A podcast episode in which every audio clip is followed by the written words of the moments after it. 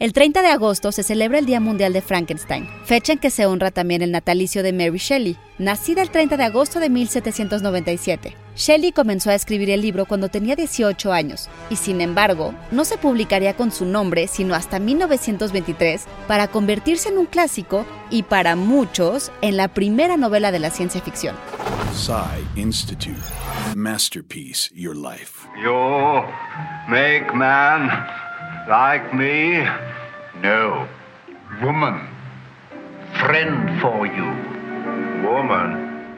La ciencia ficción se caracteriza por abordar historias que involucran conflictos entre la ciencia y la tecnología, la condición humana y las formas de organización social en mundos futuristas o fantásticos. A menudo, el género hace énfasis en formas futuras o simplemente alternativas de organización social y ha tendido desde siempre a la crítica y al comentario sociológico. El libro cuenta de un procedimiento científico, pero uno que podría ser fantástico aún en nuestros días. Sin embargo, y si bien contiene elementos de la novela gótica y el movimiento romántico del siglo XVIII, autores como el escritor británico Brian Aldiss han argumentado que Frankenstein lo hace por una decisión deliberada y que recurre a experimentos modernos en el laboratorio para conseguir esos resultados fantásticos.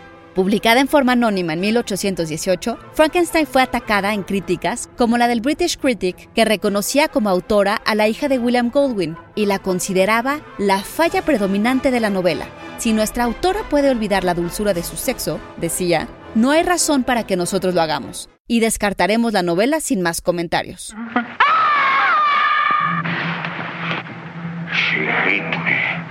El Día de Frankenstein comenzó a celebrarse en 2015 gracias a la cantidad de conversaciones que hubo en Internet ese año en referencia a la novela. Y solo queda imaginar lo que Shelley habría pensado de nuestra sociedad digital y de la crítica en redes sociales. Guión de Antonio Camarillo con información del sitio What National Day Is It y a Dictionary of Film Studies de Annette Kuhn y Guy Westwell. Y grabando desde casa, Ana Goyenechea. Nos escuchamos en la próxima cápsula SAE.